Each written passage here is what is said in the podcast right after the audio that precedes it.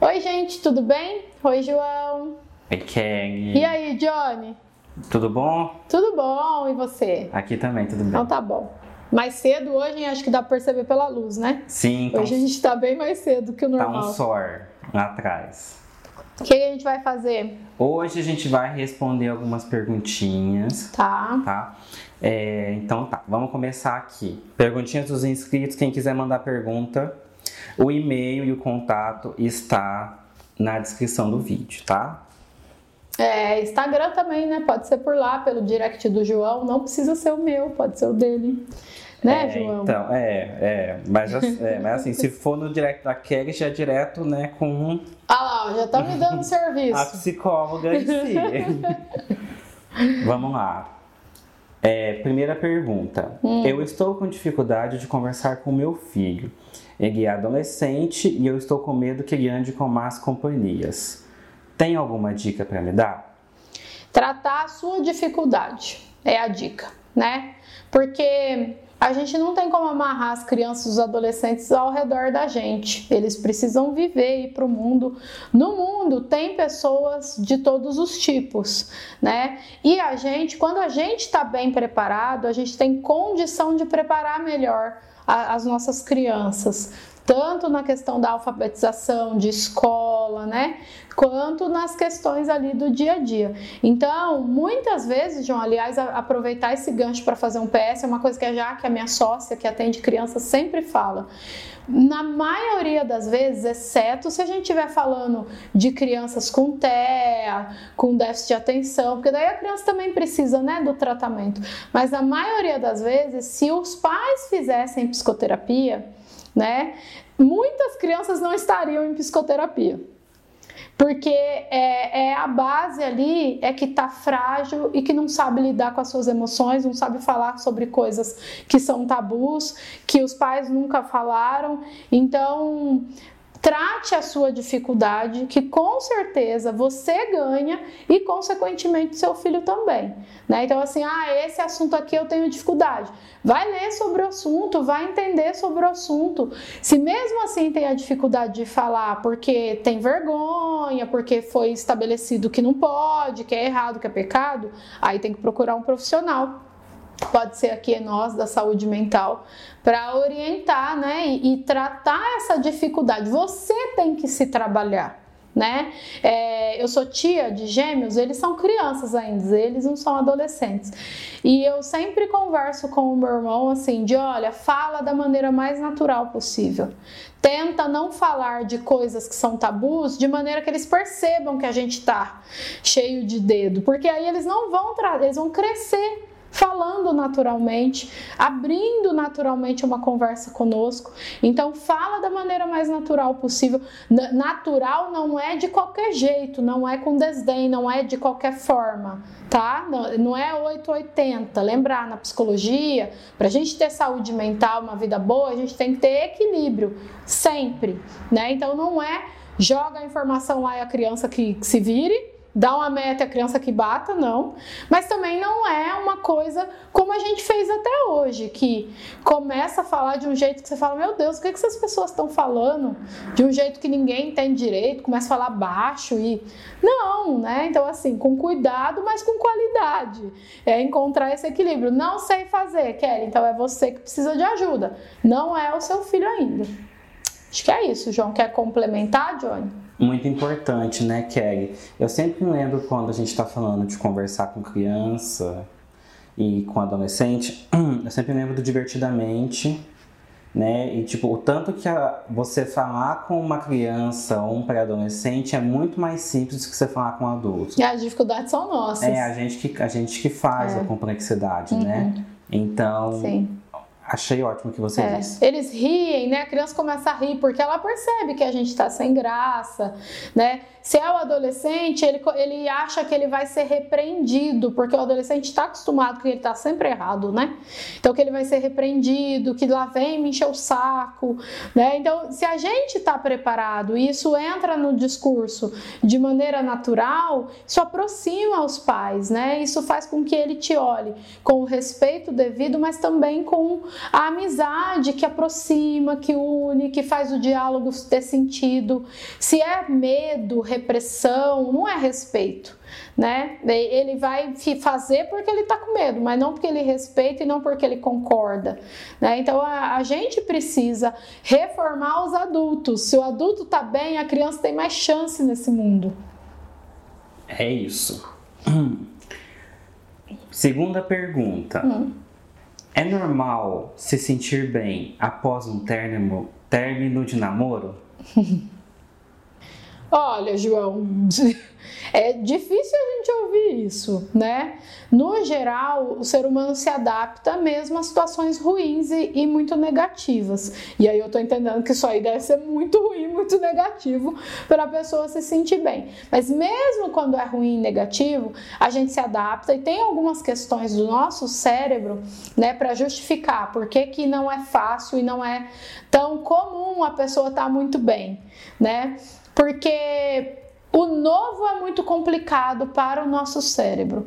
Então, mesmo uma situação ruim conhecida, é mais comum que a gente fique ali sofrendo, reclamando, acreditando que vai mudar, do que que a gente tope o desconhecido e se sinta bem de cara né? Não é comum. Agora, aí o que, que pode ser? Pode ser que houve uma, pre uma preparação muito boa para esse término acontecer, ou não é a primeira vez que termina, e aí sempre as primeiras vezes é mais difícil, mas depois você vai entendendo que ah, sempre acaba, sempre fica tudo bem, né? E parece que estava fazendo muito mal, né, João? Quando a gente escolhe pela gente, para o nosso bem-estar, eu não sei se ficar muito bem, mas rola um alívio, né? Rola um alívio se não tem medo envolvido. Então eu acho que só com essa pergunta aí é complexo de dizer se é normal ou não, mas assim, se estava fazendo mal, é óbvio que você vai ficar melhor, né? Eu também não sei quanto tempo que esse término. Parece que foi agora, né? Do jeito da pergunta, parece que acabou de acontecer.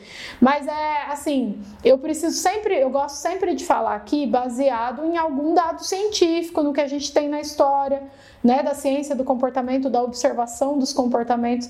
Então, nos nossos dados, é isso. Ou é uma pessoa que sempre termina e agora conseguiu mesmo terminar de vez, está se sentindo ótimo, né? Ou era muito, muito ruim, mas não é comum, mesmo quando é muito, muito ruim, o término passa pelas fases de luto e tal. Ou também, aí no último caso, pode ser aquela coisa de que a ficha ainda não caiu, né? E de que quando ela cair, pode ser que fique aí no mal-estar. Mas vale a pena passar por esse mal-estar. Se você terminou, com certeza, independente se você está super feliz ou não, é, você fez o que é melhor para você. Então, fica orgulhosa de você, orgulhoso de você, invista em você e vamos, vamos para a vida, para novas histórias, tá certo? Não sei se eu respondi, mas é o que a gente tem por aí de dados. É, eu não, não sei se essa essa pessoa faz psicoterapia ou não. Talvez estava se preparando, né, para é, terminar. Mas é, quando você entende que o término de namoro é uma passagem para algo melhor para você e para outra pessoa, é. às vezes você não fica tão triste, uhum, né? É. Você passa por esse processo de luto um pouquinho mais rápido e é. tal. Talvez também a gente está falando de uma pessoa com alto grau de autoconhecimento, né, João? Porque é o que eu sempre digo, o nosso amor da nossa sociedade, vou falar aqui do Brasil, mas a gente observa que alguns lugares do mundo se repete. Ele é um amor muito confundido, né? Porque não é amor, é muito apego. E é isso que causa muita dor, muito sofrimento. Uma pessoa com alto grau de autoconhecimento que compreende os porquês que aquele término precisa acontecer, né?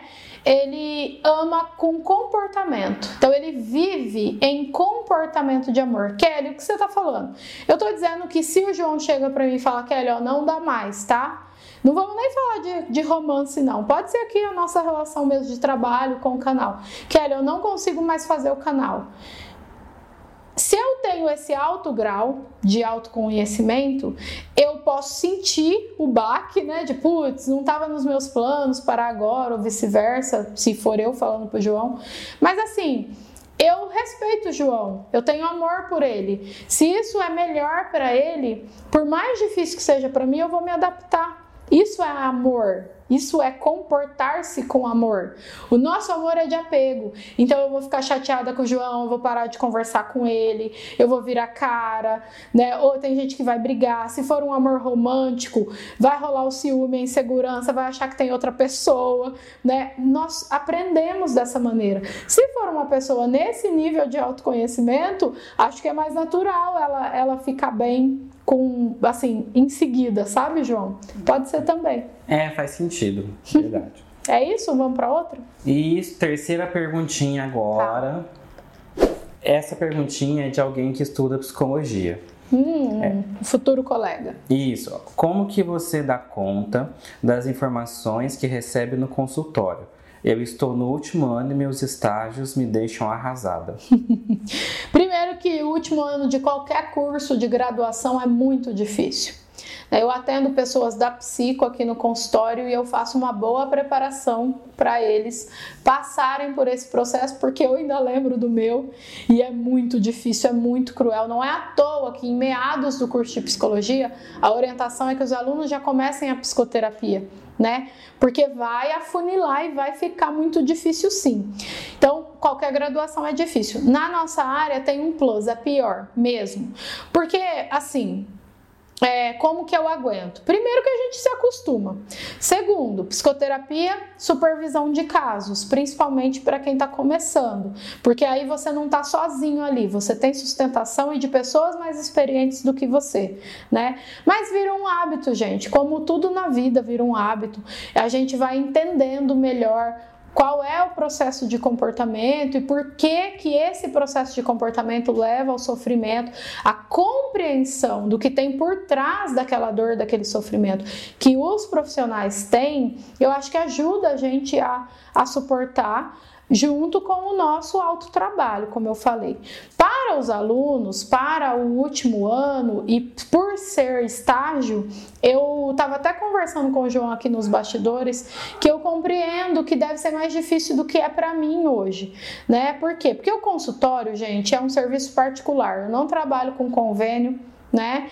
E eu atuo somente no particular. E mesmo que eu atue ou que haja profissionais que atuam, que atuam a valores mais flexíveis, vamos colocar assim, se a pessoa está ali num consultório fazendo psicoterapia semanal, um processo longo, que ela tá sempre ali toda semana tem que fazer o pagamento dela, ela já tá numa posição melhor, né? Quando a gente fala de sofrimento psíquico, a gente ainda tem muito preconceito e acha que ah, fica doente é, quem pode ter ansiedade, quem tem tempo tem depressão. Não, as pessoas mais vulneráveis têm muitos problemas psíquicos graves e não tão graves, né? Então, no estágio, no geral, nós estamos, o estudante, além dele não ter a experiência que eu tenho e que os colegas já formados há muito tempo têm, é, ele também está diante desses problemas que envolvem políticas públicas, vulnerabilidade. Então, às vezes eles estão em CAPS, às vezes a gente está em PS, né? Lidando assim, quem procura clínica escola de faculdade para fazer terapia gratuita é, é, a pessoa que, putz, só dela pensar na terapia da faculdade já está um passo à frente, tem gente que nem nisso pensa. Então a gente está lidando com pessoas que têm tem o agravamento do, do sofrimento que está trazendo e tem toda essa questão ao redor que eu acho que agrava um pouco mais, deixa os casos mais pesados junta a inexperiência mais a dificuldade do aluno e mais essa, essa problemática toda do caso. É isso? É Algo isso. a se considerar, João, sobre a pergunta da estudante de psicologia, minha colega, futura colega? Aguenta firme que vai dar certo, colega. Então, já pensei em fazer psicologia. É, João? Já. Ah, você ia adorar. Há um tempo, bastante tempo atrás, porque eu acho muito legal, né? Toda uhum. essa, essa questão do funcionamento do comportamento. É super legal. Mesmo que não for atuar, acho que é válido o conhecimento. É. Eu só não cheguei a fazer por conta de não saber o quanto eu daria conta, entendeu? De faz... A mesma questão dela. De fazer é, esses estágios uhum. e tudo mais. Fora também que tem toda a questão da sociologia e filosofia, né? Que tem que ler bastante e tudo mais. Aí você não gosta, João? Eu gosto bastante de ler. É que quando eu pego para ler um livro de formação de filosofia e sociologia, é uma leitura bem mais pesada, né? Uhum, é difícil. Então nem sempre eu acabo dando conta de ler uhum. tudo. Tem um monte de livro da escola que eu acabava lendo e começava e é. parava, é. entendeu? Então... Acho que isso acontece com alguns colegas também. Aqueles que ficam mais focados na patologia, por exemplo, eu percebo que, desculpa, vou fazer uma crítica agora aos colegas.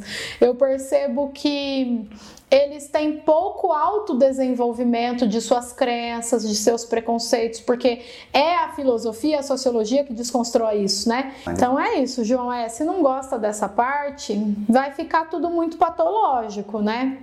E aí é aquilo, a pessoa vai lá, trata a patologia dela e vai embora conversa com o estilo de sociedade do Brasil, mas as problemáticas todas que envolvem, ninguém está aqui no mundo sozinho, vão continuar aí. Não é interessante né? Uhum. Então, fica aí mesmo na sua publicidade, aí nessas suas coisas que você tá indo bem também. Tá bom. certo, Johnny? Certinho. Então tá bom, um beijo, até semana que vem. Tchau, João. Um beijo, tchau, tchau.